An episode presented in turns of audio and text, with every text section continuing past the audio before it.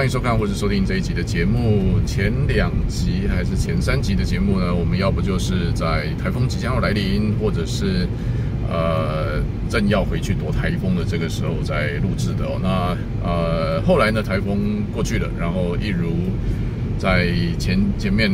一两集的影片当中的这个希望发出的意念呢，就是希望它快速通过，轻轻掠过就好了。然后有点风，有点雨。让我们感觉一下哦，台风季快要来了，但是不要造成太大的损害哦。那么后来的剧本好像也真的就照着这样子方式去走呢。其实确实啊，四个字：天佑台湾啊。好，那这一集呢，要跟大家来分享的，我在我在想，就是怎么延续这个主题下来，还有什么可以跟大家来分享的哦。那前面其实谈的是，包括说，呃，走到目前为止，我从大概差不多十年前吧。呃，二零零七还是二零零八，那是我出《失落的世纪致富经典》的时候，《失落的致富经典》的时候，那距离现在差不多对十年前哦。从十年前开始，因为这个吸引力法则，然后开始去研究这些相关的东西，一路走到现在的一些关于这个人生啊，呃，我们的这些所谓的宇宙法则啊，啊、当然包括说怎么样能够。摆脱我们在生活当中可能三不五时碰到的一些大大小小的卡关，呃，应该是到目前为止的一个整理吧。那我讲的就是，这不是我我我相信，也许再过十年，我的理解或者是我整理出来的心得，可能又会跟现在不一样。因为像现在我去再再回去看，甚至是两年前、三年前我写下来的东西，或是录制下来的影片，呃，甚至跟当时就已经。呃，跟两三年前就有一些不一样。那所以其实就像我在算是这个小系列当中的第一个影片当中讲的，呃，其实每一个人都在探索的过程当中哦。那基本上我不我不太相信说任何人有任何人他真的手上有啊、所谓的对于这个人生的一个完整的答案、完整的系统，能够让你去。去依循就可以达到你想要达到的目标啊，排除你想要排除的障碍啊之类的，我我是不太相信这件事情。然后呢，除此之外呢，其实我相信，说实在，最棒的课程就是我们每个人自己的人生啊。所以，如果你想要去理解你的人生，想要去知道怎么样改变人生，呃，想要学习到一个东西，然后进一步去帮助别人，能够改变他们的人生，其实我觉得最棒的教室就是你自己啊。呃，与其说呃想说我去找一个什么老师，然后去呃宣称可以告诉你一些人生的答案、人生的公式啊、呃、人生的系统的老师，其实我觉得不如回过头来去去看一看自己的生活当中有哪些问题、哪些挑战、哪些循环，呃，然后去思考，去思考你可以。透过什么方式，呃，去去去排除这些问题？那那你能学到的东西其实是最扎实的啊。那所以事实上，它有另外一个好处啊，就说实在，这些 这几段影片大概我都不太，我其实大概都没有没有你什么讲稿啊、大纲啊什么，反正就讲，因为这个都是我自己生活当中发生的事情，然后苦恼，然后去思索，然后最后得到的一些答案嘛。好，那这一集呢，我后来想一想，我就想说，那前面讲的其实大概是一些我的领悟啊，然后我用一些像我用了像是演员啊、演员角色跟导演编剧这样子的方式去做类比。那这一集我就想说，那不然我来实际举我自己的例子啊，来来更应该讲说更实际的让你知道，如果在你身上发生了一些卡关的时候，呃。怎么样去应用我到目前为止前面三两呃两三四集讲的这些东西啊？然后你可以透过这样的方式，也许进一步的去理解，然后实验看看。那么呃，我要跟你举的例子，其实我想大概没多少人知道我有这个状况跟毛病啊，因为我不太是 呃，因为可能大家大家大部分的人的习惯其实都是报喜不报忧啊。那有一些东西，或是有一些比较算是私人的事情，就。基本上不太会在影片啊，或者课程啊，或者书里面去提啊。那那，但是我后来想一想，我觉得这个这个例子其实是蛮蛮极端的，应该可以帮助你去更更深入的去了解我在前面讲的东西要怎么应用啊。那这个状况是这样，就是我我其实现在应该不是现在，就呃大概差不多十几二十年左右时间，其实我身上都有一个，我们这样讲，我其实不太喜欢那样的词汇，但是这样讲好像好像还是只能这样讲，就是我身上有一个怪病这样。那这个怪病呢，它算是一个目前来讲，它算是一个绝症啊。但不是癌症什么的，但这个这个这个这个病这个状况的名称啊，这医学上面、西医上面给它冠上的名词叫做纤维肌痛症。纤维就是那个纤维啊，肌是肌肉的肌，生纤维肌痛症。那么如果你去网络上去查的话，你会查到一些资讯，就是说大概会讲说纤维肌痛症它其实是一种啊。医学上面的猜测啊，就是它是一种啊脑部会不正常的放电啊，然后呢会导致身体的各个部位的疼痛。那呃，然后通常呢，它的呃显显现出来的症状是这些疼痛，它通常是对称性的，就是白话一点讲，就是反正基本上你也没受伤啊，也没有什么，也没有什么感冒啊，也没什么，就就就去健康健康检查你，当然是健健康康了，但是不知道为什么身体就是会痛哦。那所以，比如说像我现在正在讲话的这个同时呢，其实我的后脑勺整个的感觉是像是被可能是被球棒夯过，然后。有有淤青啊什么的那种那种感觉，就整个后脑勺是闷闷的，然后我这两个点其实是痛的，然后身上当然就不用讲了，就是很多对称的点，脚啊之类的这些。那呃，这个这个这个状这个症这个症状被西医归纳出来，叫做给它取了一个名字，叫做纤维肌痛症。然后呢，呃，在大概在差不多半年前吧。应该还更久一点啊，因为我自己意识到，好像这个状况开始越来越严重了。就是因为像，呃，以前的话，可能大概差不多在八九年、十年前，我可能就是觉得说，哎，每天身体就是觉得懒洋洋的，然后有点有点酸酸痛痛，很容易就在那个呃懒洋洋的那个状态哦。那但是也不以为意啊，就只只是觉得说，可能我自己个人比较生性疏懒一点这样。那呃，然后那个虽然有那个状态，当然是没有造成说非常巨大的困扰、不舒服之类的。但是，但是最近可能也许跟年纪也有关系啊，就开始开始觉得说好像越来越严重。然后到大概几个月，八七八个月、八八九个月前，我觉得它开始在恶化，然后开始本来我大概都是集中在可能肩颈以上、头部啊，然后它开始蔓延到呃脚啊之类的。那那个时候我就开始去网络上去找啊，就找说这样的症状，因为我曾经在这十几二十年当中，曾经怀疑过他是不是呃类似的症状，他可能是呃有呃我他会不会是什么那叫什么僵直性脊椎炎。哦，这个据说是名人病哦，像周杰伦啊之类都有。然后我有去验血，他说不是。然后呢，呃，我也怀疑过，因为有一段时间我觉得，哎，怎么手指会刺刺痛痛的？然后有人讲说，如果有这样症状的话，你就要小心一点，可能是心脏的问题。所以我有去挂过心脏科，然后心脏超音波什么这些全部都照了。他说对不起，你心脏好好的。我就想这这这麻烦了。然后后来呢，就开始朝这个纤维肌痛症的方向去去去查询了。然后呢，就去看的。当然，当然在这之前，其实我试过像中医啊、推拿啊之类的这些方式。但当然，大概都是舒缓一下。你可能去了之后放稍微放松一下，然后可是这个症状并没有消失哦。然后后来我觉得说，我去西医体系把它完整的走一遍好了。虽然我不是很喜欢吃药了，但是呢。Anyway，那结果呢？我后来就去看了，查到的资料，他说这个东西应该要去看疼痛科，所以我就跑去大医院挂了疼痛科。然后很好玩的是，呃，我去这个去就诊的时候，这个医生就直接问我说：“啊，症状怎么样啊？”然后他就问我说：“那那那你自己觉得，呃，这个你你现在状况是什么？”我说：“我查过资料，是这是不是是纤维肌痛症这种东西？”他说：“嗯，就现在诊断起来应该是这样。”然后呢，这个医生也非常诚实的告诉我说。他说：“呃，以纤维肌痛症来讲，它其实就是呃，我们不知道为什么会这样，然后给它一个名称叫做纤维肌痛症。”他说：“但是呢，也许过个三年五年之后，会找到它的真正的原因，然后会有办法解决。那言下之意呢，就是我一开始讲的，这叫绝症，就是反正你也死不掉，但是你也好不了。以现在的西医来讲，就是这样。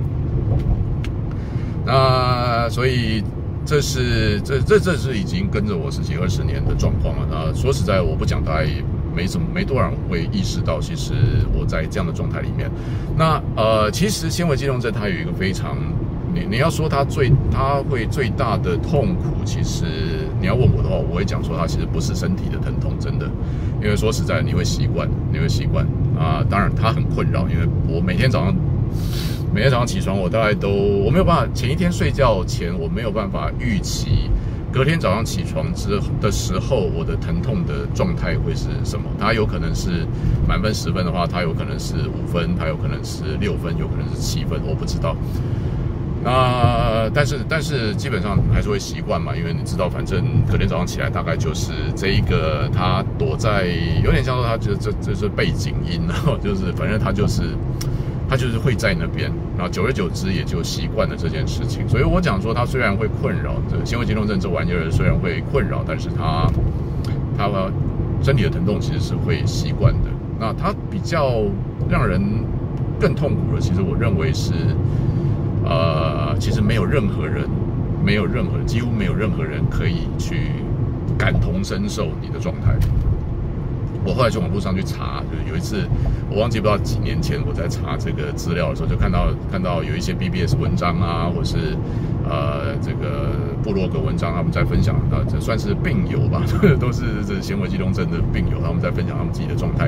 然后有一些人他比他的状况比我更严重，就比如说我的平均的疼痛指数可能是也许是五到七分啊，有的人可能痛到八分九分，甚至是连早上起床。啊，要从床上起来，他的那个力量都没有这种哦。那当然，第一个我看一看，我觉得，哦，OK，这个至少我不是世界上唯一一个有这样状况的人。那第二个是，哦，有人比我惨，然后多少是一个安慰。那那时候我看到一句话，我觉得说真的完完全全打打到这个纤维肌痛症，他。他对我们这些人造成的困扰，就是他有一个人，他用了一个词，他说叫做“如影随如影随形的疼痛”。那真的是这样，他就像影子一样跟着你这样。然后他他不是你的主体，但是反正就是你到哪里，他就跟到哪里，他永远都没有离开你的一天，没有没有没没有一分一秒这个这个痛会离开你的这样。那那那，但是我刚刚讲嘛，就痛痛归痛，它虽然是很困扰，但是其实更更大的困扰是没有，几乎没有任何人能够感同身受你的状态了。呃，那我后来我也可以理解啦，因为没有经历过的，真的他会觉得说啊，你就是呃有这么严重吗？呃，你这个你就是懒散而已吧，就是什么之类的这样。那我可以理解，因为真的你没有感受过，你没有办法，你真的没有办法。一个人，任何人，你如果不是处在这样的状态下，不是实际经历过的话，你不会知道什么叫做如影随形的疼痛，你不会知道，呃，每天在醒着的那十几十几个小时的时间，都有一个身体都处在有有十几个部位，它都处在也许针在扎，或是啊、或是有点那种淤血的疼痛的感觉，还是各种不同的疼痛这样子，呃，没有办法理解。这个这我完全可以接受，但是真的说实在，我觉得他苦的地方是在，呃，即便是跟你最亲近的人，他也他也无法了解，但不是他们错，是因为这个东西必须要经历过才知道它有它有多困扰哦。那呃，所以 anyway，这是我想简介一下纤维肌痛症。那如果你周边或者你自己有疑似像这样的状况的话，其实。呃呃，当然，第一个就是你知道说你你不孤单哦，就是我也是一样啊。然后还有很多世界上还有一些其他人，其实他也是也是在为这个症状所苦哦。那所以呃，如果你周边有这样的人，或者你自己也有这样的状况的话，可以其实还是就诊一下吧，其实多多少少有一些帮助啊。但是呃。但是说实在的，我自己的经验啊，就是帮助有限的西医啊，因为后来他，呃，这个你如果去了西医，我现在先跟你预告一下，你可以跟你朋友讲，或者如果你自己有这样的状况的话，如果你去看啊、你去看你要你想要诊断纤维肌痛症的话，呃，要去看疼痛科，然后疼痛科他如果他做了一些评估之后，他呃会把你归到哦，这可能是纤维肌痛症的话，那再来就是他会要求你也是也去。精神科去会诊，这样，那因为他们认为说，这其实纤维肌痛症有时候跟你的这个也许神经紧张啊之类、焦虑啊这些有关系，这样，那呃，所以所以这个疼痛科跟精神科，其实我都去看了。说在我我我我不太 care 说什么科了，反正 反正能让我的这个疼痛指数稍微降低一点，然后让我可以运作起来比较轻松一点，其实我觉得都 OK 这样的。那所以如果你去去西医的话，大概是这样。但是对我到目前为止来讲的话，其实有帮助，但是可能把我最高的疼痛指数也是七分到八分，它可以降到也许五分之类的，但是它并没有办法。啊，消除这个所谓的如影随形的疼痛哦。好，那所以为什么讲这么多？讲了十几分钟在讲，大概十分钟在讲纤维肌痛症这个事情呢，是先让你知道一下，就这个东西它其实是一个对我来讲是一个卡关，然后呢，这是公认的在医学界无解的卡关。然后呢，你不要跟我讲说，那你可以用 吸引力法则去观想有一个健康的身体不会痛或什么。我当然知道，我当然做过啊。你可以用释放法去怎么样怎么样。我当然知道，我当然帅过。呃，那那如果有解决我的问题的话，其实事实上我根本西医算是我这这最后最后最后的一个考虑了哦。那。呃，所以总之呢，是让你知道一下，就是说，这这其实是我每天在面对的一个卡关，而且这个卡关已经十几，就是有从我有意识，如果往回推的话，最早最早大概就是我大学时代，大家就意识到好像有这样的状况，所以差不多二十年的时间，然后这二十年当中。呃，他处在我试图要去解决这个问题，试过很多方式，然后，但是他还是在每天每天这样的回圈里面。所以我之前讲过嘛，就是说，呃，在佛家里面，我们讲，如果呃这个不断循环的痛苦没有啊，不断循环没有间断，不会停止的那种痛苦，那叫做什么无间地狱哦。所以基本上我本人呢，呃，在这个身体上面，其实就在受这个这个苦哦。那所以是，这是我讲前面这一段故事是先 set up 这一点哦。那你可以多多少少去想象一下这个状况啦。那好，那所以再来就是，呃，我这一集要跟你分享的核心呢，就是好在这样的状况下，怎么样去应用我在前面几集节目当中讲到的这个我目前在使用的这个公式哦，啊，这个公式嘛，这个这个也许还不是很完整的系统吧。那么第一件事情呢，就是先接受。可能我这辈子就是这样子的，对，可能我这辈子就是这样。那所以呢，我有没有这样做呢？我当然有。其实你看，我现在可以谈到这，我还可以笑笑的这样讲。其实当然很真的到很痛，比如说昨天晚上，我就真的痛到整个情绪完全处在接近崩溃的状况。然后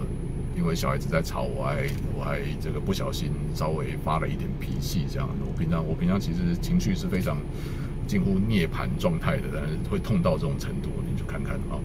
那呃，所以还是会有这种状况啊。但是，但是我讲说好，那呃，第一件事情，第一件事情就是要先去接受，我可能这辈子都是这样子的可能性。那呃。当你接受了这一点之后，当然我刚刚讲就还是偶尔还是会有一些起伏。那并不是说你接受了之后，做了一个决定说 OK 哦，这辈子可能都会跟着这个纤维肌痛症这个状况，这个每天早上眼睛一张开就会有某个或是某些地方在痛，一直到晚上睡着为止，才会稍微可以不意识到那个疼痛。这个可能到我死之前都会是这样啊。呃，一开始这样想的时候就觉得啊，就就悲哀，那我咔嚓兮兮也，然后这个鬼体来戏之类的，有没有这样的念头？其实也有。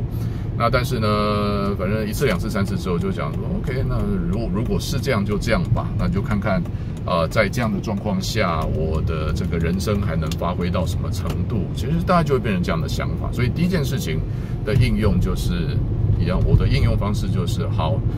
如果。如果这个纤维肌痛症它就是个绝症，当然我不会停止说我去找解决方案。所以在接下来，因为西医我试过了嘛，所以在接下来应该再过个一两个礼拜，我可能就会去有有朋友介绍的这个说，哎，用针灸啊、中医啊，好像帮助了蛮多人，我也去试试看那个。然后我可能会试试看啊、瑜伽吧，去把我的身体的筋骨稍微拉拉，也许拉柔软一点，看会不会有帮助之类的。呃，所以还我还是会持续去尝试各种不一样的方式，但是呢，它有一个我有个心理准备，就是我讲务实的乐观主义，做最好的期望，做最坏的打算打算。最好的期望是这个东西它可能不是不会持续到我死，可能也许在下一次我的尝试，下一次的尝试我就能解决这个问题。但最坏的打算是，我可能这辈子就会这个东西就会如影随形的跟着我一直到我死。所以这是第一步。那然后呢，再来是呃，我昨天我我刚刚讲了嘛，昨天就是昨天晚上我回到家的时候，我整个疼痛就是到一个程度，呃，是我的情绪在。情绪在这个要爆发的那个边缘，那也确实爆了一下，这样。那但是我后来就停下来，呃，然后我开始去去想起来，我去应用我之前所说的那些，所以我开始去想，OK，所以导演、编剧，然后我是演员，然后我有个我演出的角色，然后呢，现在我碰到的状况是，这一个角色呢。他身上有一个状况，叫做纤维肌痛症，然后呢，很痛，很不舒服，然后基本上没有经历过的人，他完全无法理解这个事情，这样，呃，完全没有办法感同身受这件事情，这样。那那所以，我作为一个演员，如果说反正编剧导演他就是这样写的，就是这个角色他现在要经历的就是这个。而且呢，这个人他在这个角色呢，他在这个纤维肌痛症这个如影随形的疼痛在身上的状况下，他身上同时还有其他的角色、其他的剧本正在进行，包括他自己是一个创业的老板，包括他身上现在有两家公司的总经理的头衔，一家是他自创的呃这个运动健身的品牌，另外一家是刚起步的呃这个区块链的呃供应链区块链去实现供应链金融的这个新创的